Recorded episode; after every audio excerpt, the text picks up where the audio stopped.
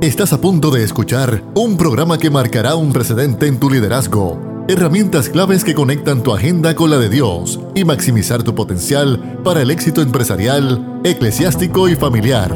Esto es acción. Esto es crecimiento. Esto es Liderazgo Extremo con Emanuel Figueroa.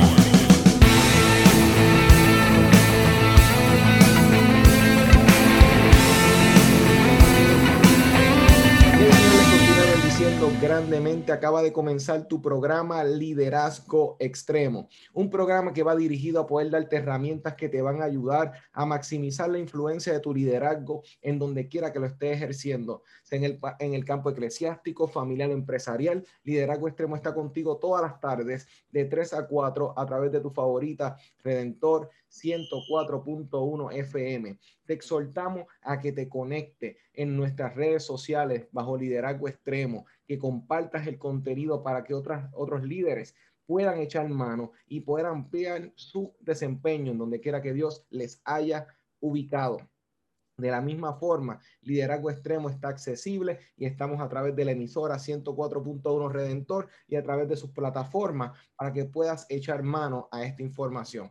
Así que hoy voy a darte unas herramientas junto a un pastor que está hoy con nosotros, amigo de años, que vamos a poder hablarles en el día de hoy sobre esas herramientas que son importantes que puedan estar en tu bagaje, en tu estuche, para poder trabajar un liderazgo y un ministerio que sea eficiente, efectivo, que sea relevante para este tiempo, en donde quiera que Dios te haya ubicado. Así que hoy queremos trabajar estas herramientas que son importantes para el ministerio que Dios ha puesto en tus manos.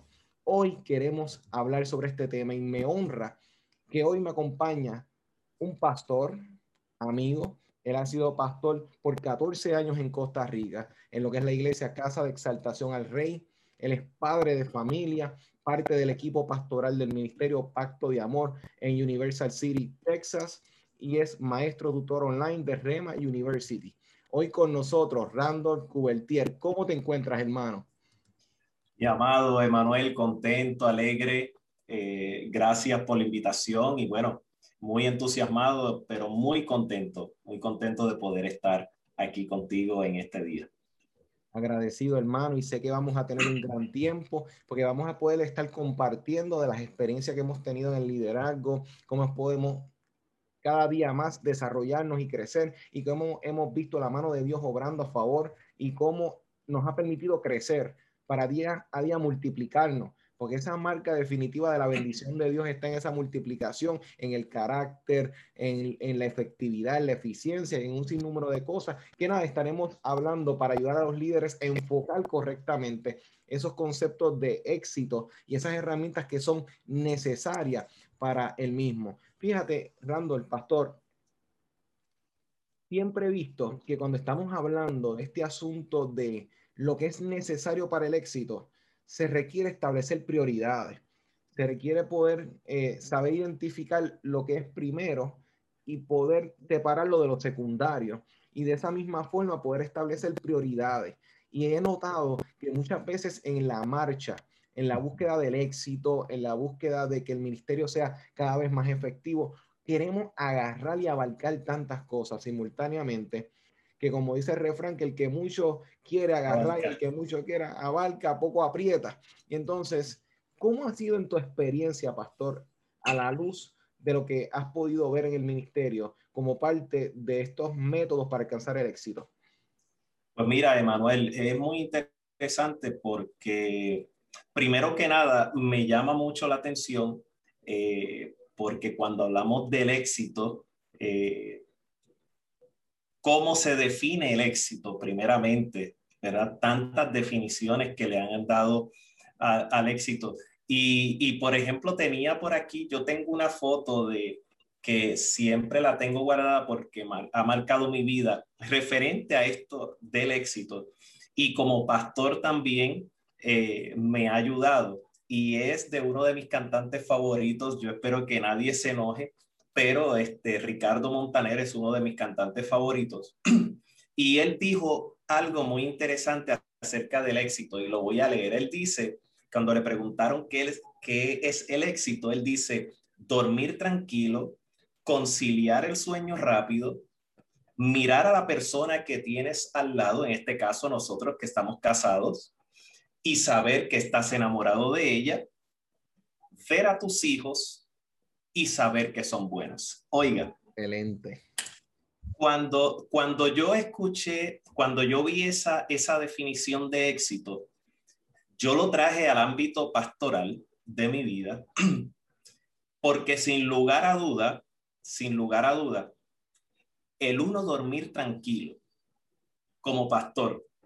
Los pastores, nosotros eh, con tantas eh, responsabilidades eclesiásticas que se tienen, pues, y de, y, valga la redundancia, muchas responsabilidades, vienen en momentos en que tú no puedes conciliar el sueño, eh, pones prioridades en, como bien mencionabas, donde no deben estar. Eh, y, esto es, es de vital importancia porque te quita un peso de encima. Cierto. Te, porque... te quita un peso de encima. Y eso, pastores, lo que están mencionando, Randall, es clave, porque entonces cuando nosotros podemos ver esos detalles que estás mencionando que, o sea, abren un sinnúmero de panoramas a esta realidad de que cuando hablamos de éxito, usualmente estamos buscando cantidades, números. Estamos cuantificando cuántas personas van a un evento, a una actividad, cuánto entra, cuántos likes, cuántos views. Y lo que estás mencionando entonces nos lleva a darle y a virar la tortilla, a decir, oye, pero es que hay cosas más importantes que si esas cosas no están estables y bien puestas, olvídate toda la decoración, se nos va abajo. O sea, que lo que tú estás mencionando es clave. O sea, que mencion estás mencionando que la paz que uno pueda tener en su interior, esa estabilidad familiar es crucial. La estabilidad familiar, pastor, ¿cómo lo has ido viendo en la marcha como vital y determinante para que todo lo demás pueda estar saludable, pastor? Mira, es que verdaderamente si nuestra vida familiar es, usted quiere tener una buena herramienta para ser exitoso en todo, eh, a todos aquellos que están casados eh, y los que van en vías de, debe preocuparse por tener una familia estable, primeramente. No estoy obviando con esto y no estamos quitando que no van a venir situaciones.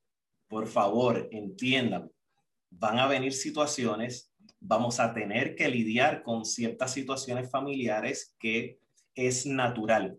Pero si yo como pastor no procuro, no le doy prioridad a esto, porque estas son prioridades, no le doy prioridad a esto. Y aquí es que hay mucho problema, Emanuel.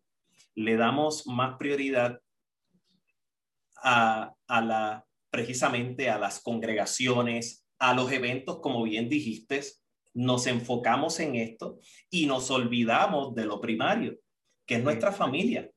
Exacto. O sea, lo exterior a veces nos llama la atención en querer mantener esa parte de lo que todo el mundo ve saludable, todo bien. Pero esto me recuerda, pastora, en un momento donde tuvimos la oportunidad de o sea, ver y escuchar sobre casos de personas en lugares y naciones donde al parecer no había tanta pobreza, entre comillas, pero cuando se hacían las estadísticas y se iba viendo, se notaba que había un grado de pobreza, pero los lugares donde estaba la pobreza o se identificaba eran lugares donde estéticamente se veía todo bien. Pero sin embargo, cuando se fue viendo meticulosamente, se iba observando que tal vez habían familias que estaban endeudadas con vehículos que no podían pagar. Por ende, se iba gran parte de los ingresos en autos que no era el problema el auto, sino el tipo de vehículo que, tenía, que tenía un costo demasiado elevado para la entrada de esa familia, eh, que en momentos dados nos pone a pensar que muchas veces la apariencia de lo exterior se le da una prioridad por la reputación, pero obviamos lo que usted está mencionando, que entonces detrás del telón, lo que una vez ese carro se apaga, una vez Nos quitamos esa camisa que nos costó 80, 100 dólares, whatever. ¿Qué, qué, qué queda? ¿Qué es lo que se queda con nosotros?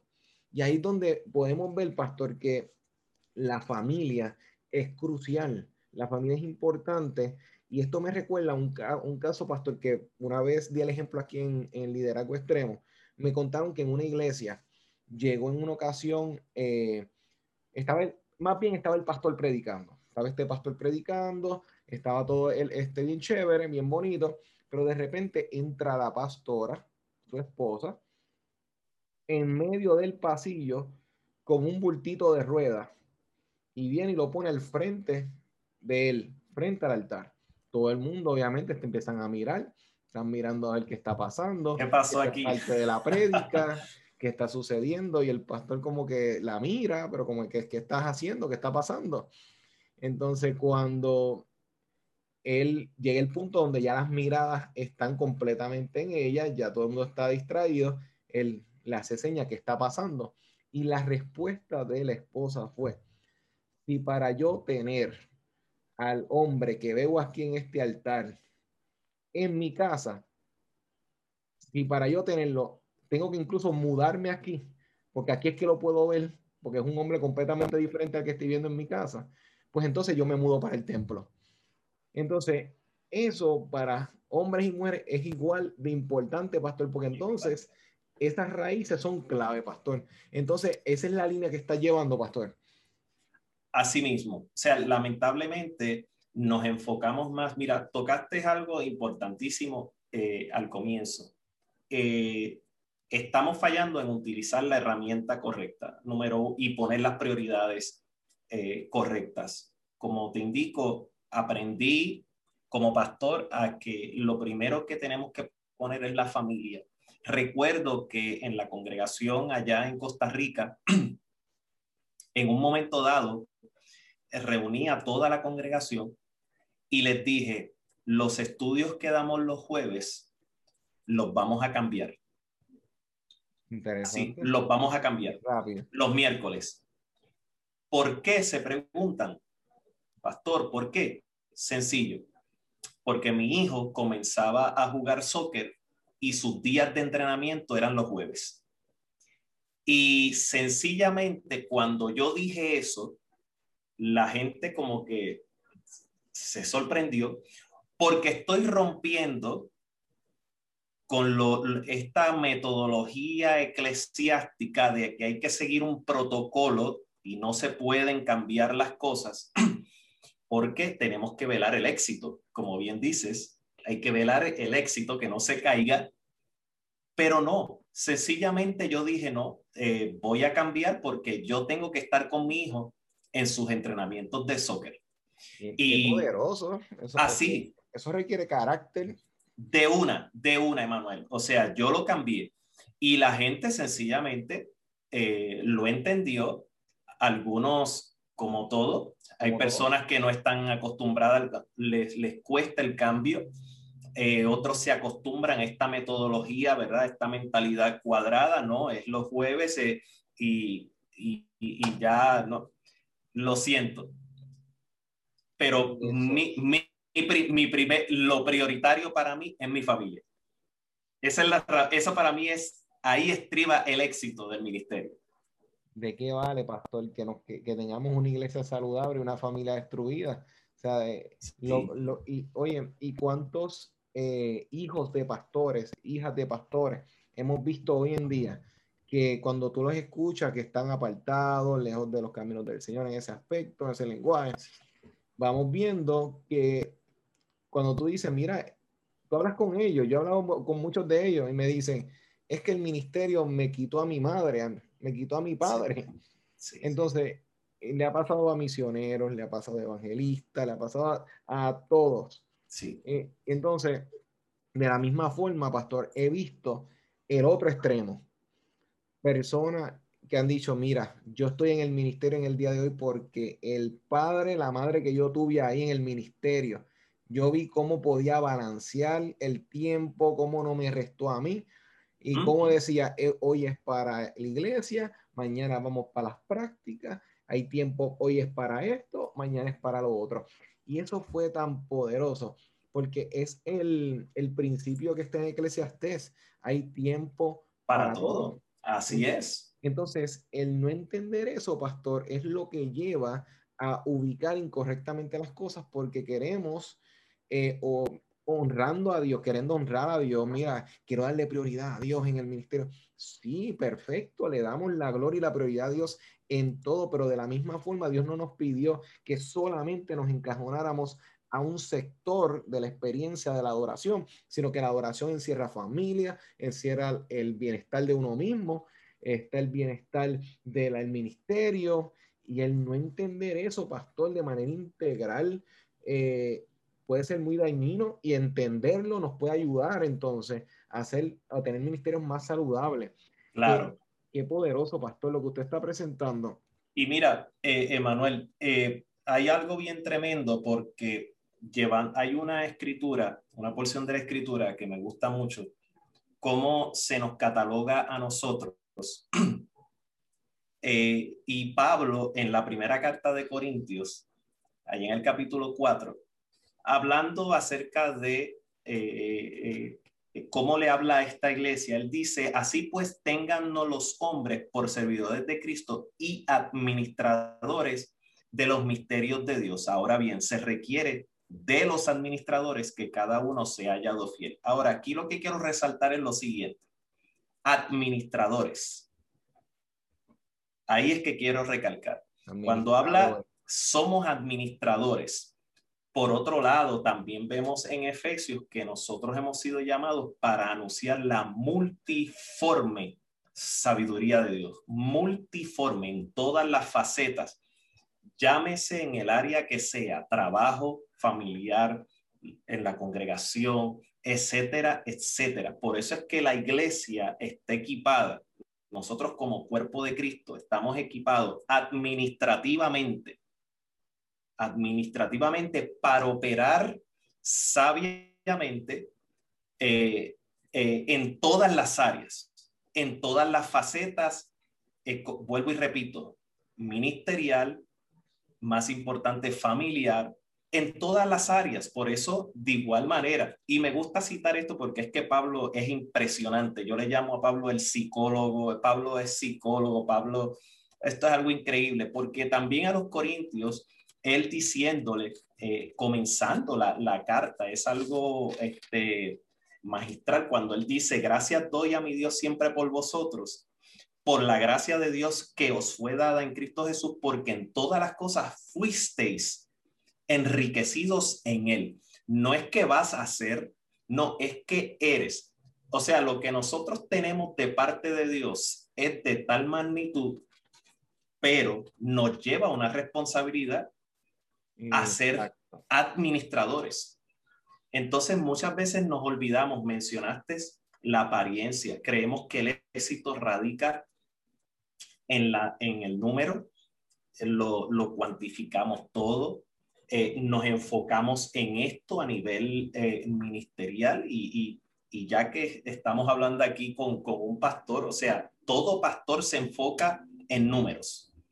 Ah, no hay ningún pastor que me diga a mí, o sea, no hay ninguno que no me pueda decir que no ha tenido en su prioridad número. O sea, porque eh, eh, eh, es algo automático. Es, automático, automático porque muchas cosas están atadas al número. Completamente. Entonces, si nosotros no sabemos este, administrar, administrarnos primeramente con la familia, es nuestra primera herramienta para poder ser efectivos y ser exitosos. Quizás cualquier persona puede decirme ahora mismo, pastor, pero eh, y, y, tú 14 años estuviste ahí en Costa Rica. De hecho, les comento esto, mi mentalidad cuando salí de Puerto Rico, recuerdo para allá, para el 2006, eh, si no me falla la memoria, eh, yo estaba, mi mentalidad era cuando llegue a Costa Rica, wow, yo sé que en cinco años voy a tener una congregación de fácil como de, de olvídate, de 500 personas. sí, sí, sí, mi mentalidad, una mentalidad, eh, eh, y lo voy a poner así, una mentalidad de, de de protagonismo, de querer llamar la atención. Lastimosamente, lastimosamente, eso es lo que se ve hoy en día. Entonces, obviamos lo, lo principal, lo prioritario, y medimos el éxito, eh, medimos el éxito basado en estos, en estos asuntos, en todo lo exterior, en todo lo que, lo que pueda, todo lo que se pueda ver, todo lo que se pueda ver. Y lastimosamente, pues no es así. Lastimosamente no, no es así. Sí, lo estadístico, el número, las número. cantidades. En, yo vengo de en la preparación secular en gerencia y recursos humanos en la gerencia, parte de, las clases que tienes que eh, aprender sobre esa materia es la estadística.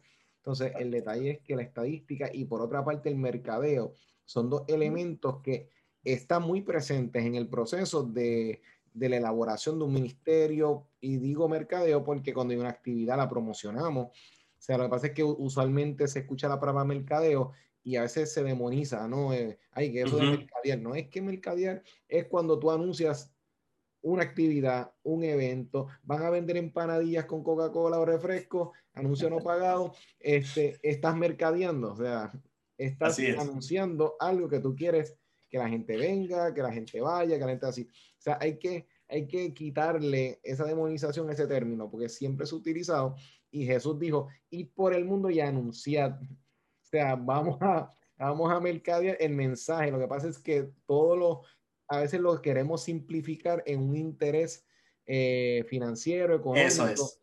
Oye, el, el, fin del anuncio es el objetivo de ese, de ese mercadeo. Así es. Ahora bien, lo que tú estás mencionando, este pastor, es crucial e importante porque entonces yo tengo que, cuando hablabas de la multiforme gloria de Dios que tenemos que mostrar, tenemos que saber que las cantidades son buenas. Ahora, lo que mencionaste de manera implícita va bien atado, que es esa calidad de, esa, de eso, porque usualmente vamos con la mentalidad gerencial. Ok, vamos tantos números y los números son lo que la gente va a mirar rápido, porque la gente busca un video y rápido mira cuánta gente lo han visto. O sea, buscamos los números.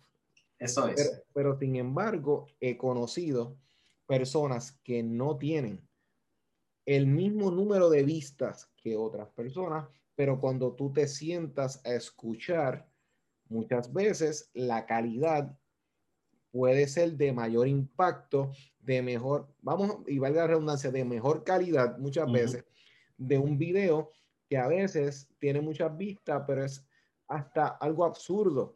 O sea, hasta, un video de gatos tiene muchos views, hasta gatitos saltando tiene muchas muchas vistas. Y a veces una buena conversación, una buena enseñanza no tiene la misma cantidad. Pero entonces, al final del día, ¿cuál de las dos tiene mayor impacto en tu vida? Definitivamente la que trae una información, definitivamente. Pero por eso es que ese es el engaño de los números, por otra parte, porque una congregación, hay veces que hay 20, 30, 50, 100, etcétera, el número que tenga la congregación, pero muchas veces son, como decía Jesús, de que vale, de que haya mucha sal, pero no tenga sabor. O sea, entonces el detalle es el sabor que tenga ese, esa porción. Y usualmente, pastor, hemos visto que cuando vamos en el tiempo de la voluntad de Dios y el crecimiento es integral y saludable, las cosas se van dando de manera colectiva y se sostiene, porque el fallo es a veces queremos el crecimiento rápido antes que la base o la estructura para sostener ese peso. Y entonces, ¿de qué nos vale entonces tener un, utilizando una, una expresión, un boom de, de, crecimiento, pero a los cinco o seis meses, como la Coca-Cola o como cualquier esta bebida gaseosa, vuelve y baja. O sea, entonces no, o sea, no se sostuvo. Pastor, eh, creo que entonces el elemento de integral de esas prioridades, creo que lo has presentado de manera magistral para nosotros poder entonces ir poniendo en perspectiva. Ahora, ese asunto de la paciencia, para uno poder sostener ese crecimiento y mantener ese ritmo, ese desarrollo, ya que como lo que viste en Costa Rica y lo que fuiste viendo este, en otras facetas ministeriales en tu vida, ¿Cómo se da el asunto de la paciencia, ese desarrollo como parte de un crecimiento ministerial y un éxito sostenible? Mira, eh, yo creo naturalmente eso proviene de Dios, eso proviene del Espíritu. Eh, sencillamente eh, es, es un regalo de Dios esa, esa paciencia como parte ramificada del fruto del Espíritu. esa paciencia viene incluida en todo ese paquete que naturalmente se va desarrollando a medida que vamos entendiendo, ¿ves? A medida que vamos entendiendo. Hablaste de algo vital. Eh, eh, esta paciencia, precisamente, si nosotros no estamos claros en, en, en la enseñanza que, que damos, qué es lo que tenemos que enseñar, dónde tenemos que crecer. Fíjate que Pablo a los Gálatas le decía, vuelvo a sufrir, a sufrir dolores de parto Gálatas 4, hasta que Cristo sea formado en vosotros. Yo entendí, ah, yo tengo que eh, esforzarme para que Cristo sea formado en los que Él me ha entregado. Entonces, formar a Cristo, eso definitivamente que tiene que tener paciencia, porque, porque obligatoriamente, porque hoy en día las cosas se quieren rápidas. Por ejemplo, ¿en qué ha fallado la iglesia? En que nos hemos esforzado en que en tener congregantes entretenidos en lugar de tener hijos transformados. Entonces, lastimosamente, eh, eso nos lleva a perder la paciencia a muchos porque es que estamos desvirtuando eh, este, e invirtiendo los papeles en cuanto a la enseñanza. Y la, lastimosamente la gente, muchos ministros, muchos pastores, muchos líderes quieren ver las cosas rápido. Que, entonces hay que buscar, ok, vamos a buscar la metodología que está a la moda, déjame ver qué está haciendo, porque en ese... Y, y no, no, no, no, no, no. Esto hay que tener paciencia pero se logra cuando estamos enseñando desde la plataforma correcta. Pablo dijo que no se puede poner otro fundamento que el que está puesto, que es Jesucristo. Cuando yo me, y esto es bien importante porque no es que yo estoy en contra de cualquier otra enseñanza, cualquier otro tema, cualquier otra, o sea, es, es necesario que, que aprendamos y que estemos a la vanguardia y entendidos en muchos temas. Pero mi prioridad tiene que ser la formación de Cristo. Y cualquiera me dice, pastor, y, y pero ¿qué es esa formación? Bueno, eh, eh, eh, es el carácter de Cristo que se tiene que manifestar. Mencionaste algo de qué vale yo tener miles de personas, pero lo que estoy teniendo es miles de congregantes.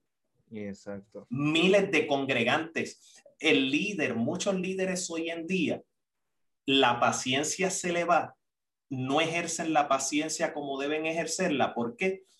Porque lo que están creando, como te digo, es, estamos esforzándonos por tener buenos congregantes, no personas transformadas. Estamos esforzándonos para tener lo que muchos lo que hacen es un proselitismo, e, es, es crear prosélitos, seguidores de ellos y atraerlos hacia ellos en lugar de atraerlos hacia Cristo. Entonces, ahí está el problema. Entonces, la, eh, o sea, definitivamente que no está operándose correctamente porque queremos, como la atención la queremos captar nosotros. Mira, Emanuel, yo dije esto en una enseñanza precisamente el domingo, y es que la iglesia de Jesucristo ha sido tomada por asalto por el humanismo. Es muy cierto. Tomada por asalto, porque, y cuando hablo de esto es porque el eje central quiere ser el hombre hoy en día. el, el, hombre. Centrando, correcto. Es centrando. El razonamiento aguante, eso es lo que es. Ahí se está poniendo el hombre en lugar de que se vea Cristo. Y, y mientras esto siga pasando, eh, no se van a poder desarrollar la paciencia, porque se van a poner impacientes porque quieren ver otras cosas, quieren atraer hacia ellos, quieren ver cosas, se han, se han ocupado más en recibir ellos que manifestar. De hecho, mira, mira cómo lo pone, eh, eh, me fascina en el, en el libro de San Juan, porque como te dije, el humanismo, el hombre hoy en día quiere ser el centro, quiere ser el centro. Y Jesús dio un ejemplo maravilloso de eso. Dice, pero entendiendo Jesús allá en el capítulo 6, versículo 15, dice, pero entendiendo Jesús que iban a venir para apoderarse de él y hacerle rey, hacerle rey, volvió a retirarse al monte solo, pacientemente, se fue. Hoy en día, te vienen al ser rey, sí, aquí estoy. ¿Eh? ¿Cómo? Sí, aquí, aquí estoy. Hey, aquí, aquí, aquí estoy, porque el humanismo, el hombre quiere ser el centro. Y Pablo lo resumió a la carta de los filipenses, capítulo 2, versículo 21, dijo algo magistral, Emanuel. Dijo, porque cada uno busca lo suyo propio y no lo que es de Cristo Jesús. Ahí es ah. donde está el punto, este pastor, porque eso nos recuerda que cuando vemos el relato de Génesis, ¿qué es lo que está pasando? ¿Acaso Dios dijo que si comías ibas a morir? Sí, no es así. Lo que pasa es que cuando comas, tus ojos serán abiertos, o sea, lo que tú no entendías, lo o sea, lo que tú no podías apreciar, lo vas a apreciar, vas a tener conocimiento del bien y el mal, y finalmente vas a ser como Dios. Es lo que estás presentando. O sea, es la tentación original. O sea, porque es el asunto de querer jugar a ser Dios en nuestro ministerio. Sí, ahí es donde está el detalle, donde vimos que cuando entró el, este movimiento de la modernidad y entró como tal con todo su apogeo, utilizando, descartando la revelación y abrazando la ciencia como el guía. Hoy en día estamos en la posmodernidad. ¿Por qué estamos en la posmodernidad? Porque la modernidad no logró cubrir el espacio que la fe cubría. No lo pudo, no pudo suplementarlo. O sea, porque la realidad es que la palabra de Dios es la base necesaria. La quitamos, las iglesias o se apagan, se mueren, se cierran eventualmente, porque tristemente es el señalamiento de Apocalipsis cuando decía en una, una de las iglesias que le decía, voy a remover el candelabro o sea, eh, eso era la luz en la casa, en aquel mundo. La autoridad de energía eléctrica no estaba en ese momento. O sea, eso era, eso era quitarte el contador si te quitaban en ese momento este, eh, el, candelabro. O sea, que definitivamente estamos viendo que para tener liderazgos efectivos en el ministerio requiere entonces que seamos prudentes en lo que estamos construyendo o sobre qué estamos construyendo y manteniendo esa paciencia para uno mantener el ritmo, porque cuando vengan diversas ofertas, mira, vete por aquí, que aquí es más rápido, ven por acá, oye, nosotros no fuimos llamados a buscar la ruta más rápida, nosotros fuimos llamados a, trabajar sobre el fundamento que Dios nos dijo con las herramientas que Él nos indicó, porque fácil sería cruzar el mar o este, en un crucero, o, o vamos a poner un lago para ponerlo un poquito más pequeño, que, ah, pues olvídate, con, con un, un, barco, un, un barquito de motor de esto, que tiene motores.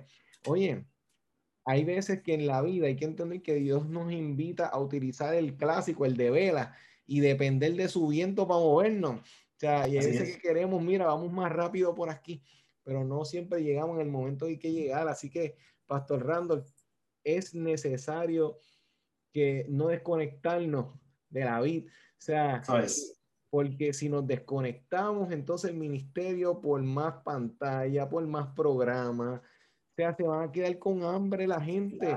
Y, y, creo que un pastor y una pastora que es, que es efectivo, efectiva en lo que hace, parte de eso es que la gente quiere regresar porque no se quedan con hambre. O sea, sino que sienten que sus eh, necesidades espirituales están siendo suplidas y en el momento en que esa parte integral es suplida, pastor, entonces todo lo demás es cubierto, todo lo demás empieza entonces a desplegarse y entonces uno puede ir dirigiendo y sanando hogares, pero si el fundamento no está bien puesto o no estamos construyendo, entonces se nos va a ir abajo la casa cuando venga el agua y venga el viento. Así que, pastor, me parece que lo que estás estableciendo y abriendo la puerta a la conversación es sumamente interesante, es sumamente crucial. Pero entonces, con esa misma paciencia, pastor, esa necesidad de perseverar, esa necesidad de mantener el ritmo cuando ha pasado un año, dos años, tres años de haber empezado esa obra, pastor, que a principio todo es bonito porque estamos... Precioso. Está todo precioso, estamos en la luna de miel ministerial, todo está bien, pero en el momento en que empieza lo complicado, los contratiempos, las experiencias que muchas veces no son tan agradables de entrada, ¿qué hacemos? ¿Huimos o mantenemos el enfoque? Pastor, ¿qué nos puede decir sobre esa importancia de ser perseverantes en el ministerio? Mira, eh, primeramente, eh, yo recuerdo algo eh, cuando Pablo hace mención de su, de cuando él comienza a explicar la conversión que él tuvo. Y y dice allá en Hechos capítulo 9, lo tenía por aquí, siempre lo leo durante los días y, y demás. Y cuando el Espíritu se le revela a Ananías para que le abra los ojos a Pablo, eh, lo llama, o sea, este es el llamamiento que el Padre le hace a Saulo en ese momento, pero lo llama para que Ananías le dijera esto. En el versículo 16, esto es impresionante porque yo le mostraré cuánto le es necesario padecer por mi nombre. Pablo fue llamado como apóstol a anunciar a los gentiles y aclarar, porque esto es importante. Usted tiene que entender que nosotros como ministros estamos para anunciar a los gentiles, al que no conoce, pero a los santos, a los que se congregan, a los que el Padre nos entregamos, a eso nosotros les tenemos que aclarar los asuntos. Oiga, y Pablo dice, porque yo le mostraré cuánto le es necesario padecer por mi nombre. Volvemos a lo mismo.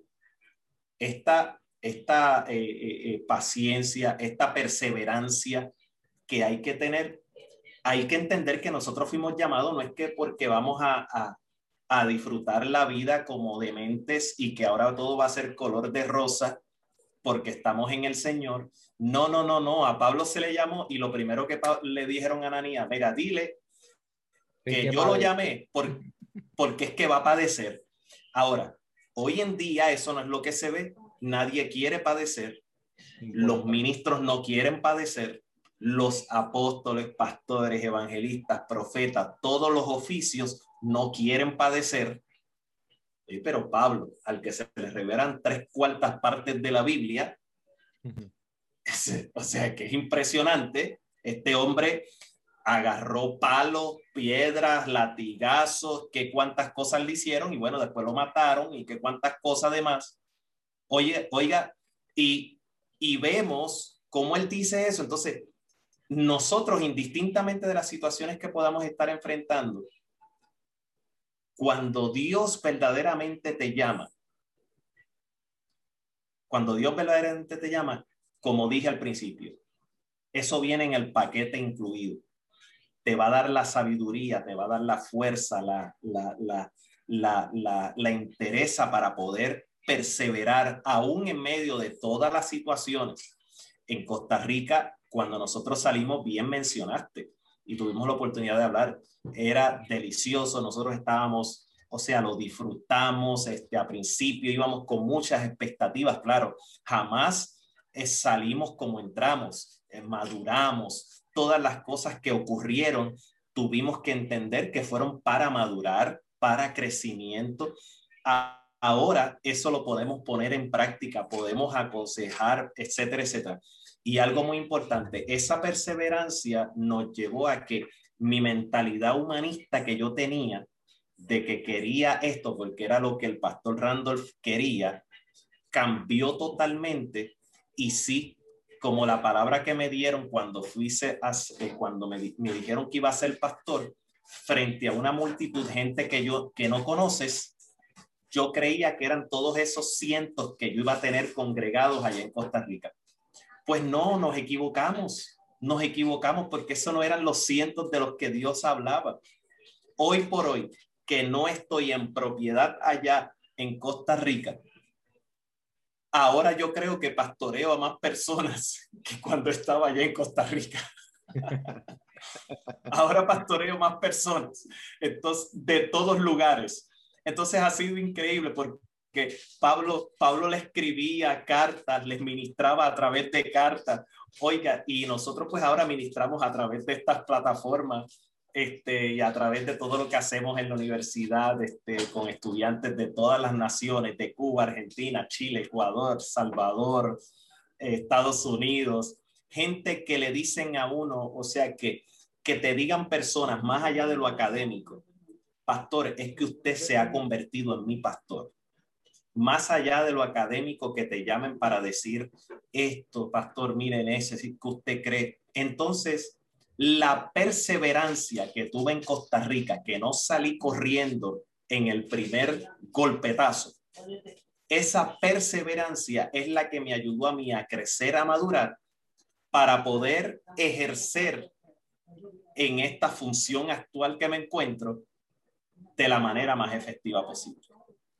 Y eso es tan poderoso lo que estás presentando, porque entonces los líderes tenemos que entonces revisar nuestras expectativas revisar cuál es nuestra visión, nuestra misión y ponerla a la disposición de la, como Dios vaya a trabajar las cosas, porque Dios prometió este, que nos va a dar la victoria, Él va a ser fiel a lo que nos haya prometido.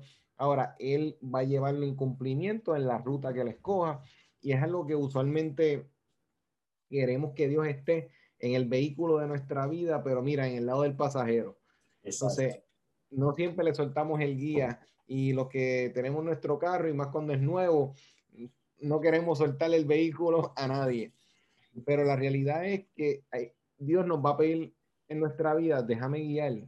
Y, o si no te pide el guía, te va a decir, sigue esta ruta, coge esta salida o sigue este camino. Entonces, nosotros tenemos que tener esa apertura a lo que Dios quiera hacer. Y es como, y muchas veces queremos como que decir, oye Dios, pero es que si sigo el camino por aquí, pues llegamos un poquitito más rápido. Pero donde Él te quiere llevar, a donde Él quiere llevarte, es necesario que se pase por la salida que te está diciendo, coge la 43, coge la salida 45, porque ahí hay algo que tienes que aprender. Entonces, en el ministerio no se pueden saltar, no hay atajo. Sea, por más que queramos comprar en internet, comprar para que las cosas y pagamos extra para que nos llegue más rápido. Qué bueno es cuando las cosas nos pueden llegar más rápido, pero la experiencia y la sabiduría no se compra. O sea, yo puedo leer y leer y leer. Y oye, perfecto, eso es bueno, educarse. Claro que sí. Pero el conocimiento y la sabiduría, o sea, pueden ser similares y son bien parecidas y en momentos se encuentran las dos, pero una, el, conocimiento yo lo puedo adquirir escuchando, pero la experiencia, o sea, es otro asunto. Es otro asunto porque si fuera por eso, pues todo el que se gradúa rápidamente conseguiría trabajo. Claro. Te, piden experiencia muchas veces.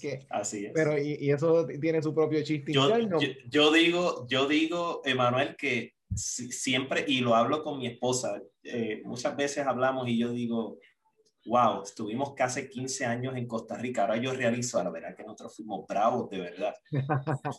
Pero yo digo, si yo a la primera, en la primera situación que, tuve, hubiera salido corriendo y tuvimos nuestras experiencias fuertísimas para todos aquellos que creen, que dicen, heme aquí, envíame a mí, procure que sea Dios el que lo esté enviando, procure que sea Dios el que lo esté enviando.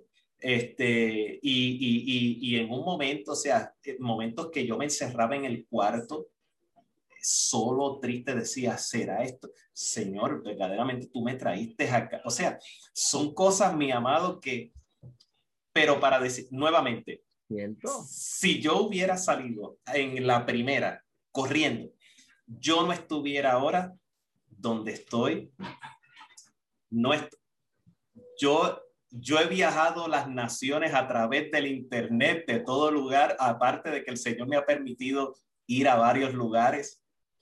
Pero si yo no hubiera tenido esa persistencia, esa paciencia y esa, y esa convicción de que fue Dios el que nos dio, o sea, no, bueno, al punto, mi amado que este, ahora vamos de vacaciones para Costa Rica con el favor de Dios en julio. Eh, vamos para Puerto Rico también, estoy deseoso, pero este, vamos a ver qué, qué, cómo se da, cómo se da todo. Si el Señor nos permite llegar, ¿verdad? Si nos permite llegar, esa es, la, esa es la clave, si nos permite llegar. Pero yo le doy gracias a Dios esa experiencia de, de haber estado allá de haber estado allá, porque eso fue lo que nos hizo madurar. Eso fue lo que nos hizo madurar. Así que esperamos en el favor de Dios que nos permite y nos conceda estar allá en algún momento. Y eso me, y dándole un pasito para atrás, como estabas mencionando a Pablo, y la necesidad de, de padecer en el ministerio, yo me pregunto, eh, y siempre me preocupa un poco cuando solamente escucho que se cita solamente el Salmo 23, Filipenses 4:13. Esos capítulos son poderosos, son sea, claves en la vida de mucha gente. Me preocupa cuando no escucho más ningún otro en los labios, porque, y me preocupa en el sentido de cuando no vemos que la Biblia apunta a que hay momentos incómodos en la marcha. Hay momentos de aflicción, hay momentos de alegría, hay momentos, o sea, el vivir todo el tiempo en, en la eterna noche es incorrecto, pero pensar que todo es este, flores y días soleados todo el tiempo tampoco. Hay, hay, días nublados, hay de todo. Y el pensar de que el, el ser llamado es un chaleco antibalas contra procesos, contra enfermedades y vacuna para que, mira, no, la palabra de Dios es una protección, es una garantía de que Dios va a estar ahí, no importando lo que te suceda, Dios va a abrir camino para que lo que Él puso en tu vida avance y lo veas y veas el cumplimiento, tanto tú, la familia. Manuel, sé que queda poco tiempo, pero mencionaste algo y quiero darlo como testimonio, porque creo que eh, alguien lo va a recibir. Yo quiero que sepas, ahora dijiste que esto es que el llamado es como un chaleco antibara. En 14 años que nosotros estuvimos en Costa Rica, yo te puedo decir que la única vez que yo fui a, una clínica fue porque me dio un dolor de piedra, que de hecho, por algunas, eh, por, por alguna razón no sabemos lo que fue, la piedra se desapareció porque yo ni sentí si la boté o no. Mi hijo mayor, ya mayor, ya cuando casi estábamos, hace como unos cuatro años atrás, fue que fue intervenido, lo operaron de ahí en fuera, nosotros nunca nos enfermábamos. Nunca nos enfermamos, nunca tuvimos que estar en hospitales, nunca estuvo, o sea, fue algo impresionante, impresionante. O sea, el Señor todo el tiempo guardándonos allá.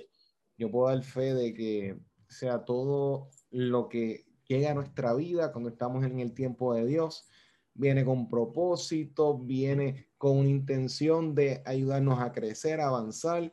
Eh, y lo que estás mencionando, esa gracia de Dios sobre la vida de, de, de esos que respondemos al llamado de Dios, a estos caminos que muchas veces parecen inciertos, cómo vamos a cuadrar esto mañana, cómo vamos, el vivir en el día a día agarrado de Dios, eso es algo que para nuestra mentalidad siglo XXI, donde queremos tener seguridad, ponemos seguro, pagamos por todo, pagamos por, para ponerle seguro a todo, eh, full cover, porque queremos proteger todo.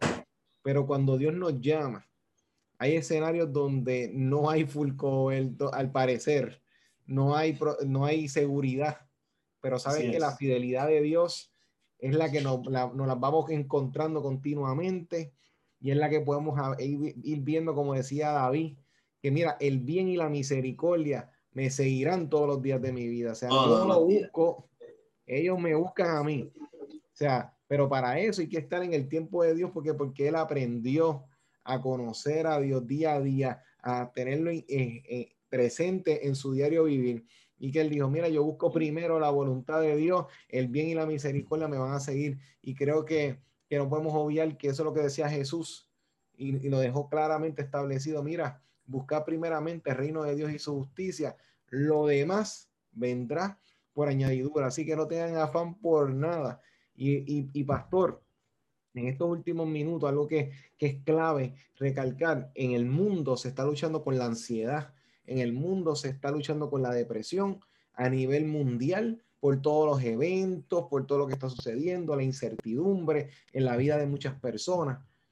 Pero nosotros podemos estar seguros en la paz de la palabra de Dios que nos ha prometido que estará con nosotros hasta el fin y estará con nosotros ayudándonos continuamente. Y, y el poder tener eso presente, pastor, es crucial este, para nuestra vida, para nuestros ministerios. Y creo, pastor, que en el día de hoy hemos hablado sobre las prioridades, la paciencia, el perseverar en el ministerio como claves para el éxito. Pastor, unas últimas palabras que nos quieras dejar en estos minutitos que nos quedan. Bueno, que verdaderamente eh, muy agradecido, Emanuel, primeramente darte las gracias eh, por esta oportunidad y a todos los que pues eh, nos van a estar viendo, nos están viendo ya, perdón. así que, mis amados, sigan hacia adelante, descansen en el Señor, en plena confianza, en plena certidumbre de que nuestra vida está guardada en Él y que pase lo que pase, que pase lo que pase, estamos firmes en él y la responsabilidad que tenemos como administradores de esta gracia, de esta multiforme sabiduría de Dios, somos los llamados a hacer luz en medio de las tinieblas. Y tranquilos, que cuando hablo de, de las tinieblas estoy hablando de un mundo que está ajeno, que está eh, ignorante y que nosotros somos los llamados a traerles esa luz que es Cristo. Así que un abrazo. Igualmente, pastor, y agradecido con usted, agradecido con este espacio. Sé que los líderes que nos están escuchando dejen su comentario, dejen su reacción. Hemos sido bendecidos en esta conversación y les invito a poder seguir el ministerio de mi hermano pastor Randall Coubertier. Ahora mismo en el, en el título del video está el nombre para que lo escriban bien, para que lo puedan conseguir y puedan entonces seguir el ministerio, ¿verdad, pastor? Le pueden conseguir en las diversas eh, plataformas bajo su nombre, Randolph Cuertier. Bajo mi nombre. Así nada más, Randolph Cuertier, así me, me, pueden, me pueden encontrar. Excelente, agradecido. Y esto que se repita, pastor, definitivamente. Gracias. Gracias, gracias. Así que líderes, este ha sido el programa de hoy de Liderazgo Extremo. Estamos cumpliendo tres años tres años que Dios nos ha permitido poder ver la gloria y la gracia y su favor continuamente. Agradecido con ustedes que nos han apoyado y han estado con nosotros programa tras programa en las diversas plataformas y a través de las radios 104.1 Redentor. Agradecemos a la emisora por apoyarnos y darle el espacio para este proyecto, a las organizaciones, a los ministerios que han invitado a liderazgo extremo a sus iglesias, a sus organizaciones para poder equipar a sus equipos de liderazgo y los que vienen ahora próximamente en junio. Así que liderazgo extremo para largo. Así que gracias a cada uno de ustedes. Les exhortamos a que visiten nuestras plataformas y este programa está en YouTube, Facebook, Spotify. Así que echa mano qué herramientas hay. Así que nos vemos el próximo sábado. Este fue tu programa Liderazgo Extremo. Este fue tu programa Liderazgo Extremo Recuerda sintonizarnos todos los sábados de 3 a 4 de la tarde y síguenos en nuestras redes por Liderazgo Extremo.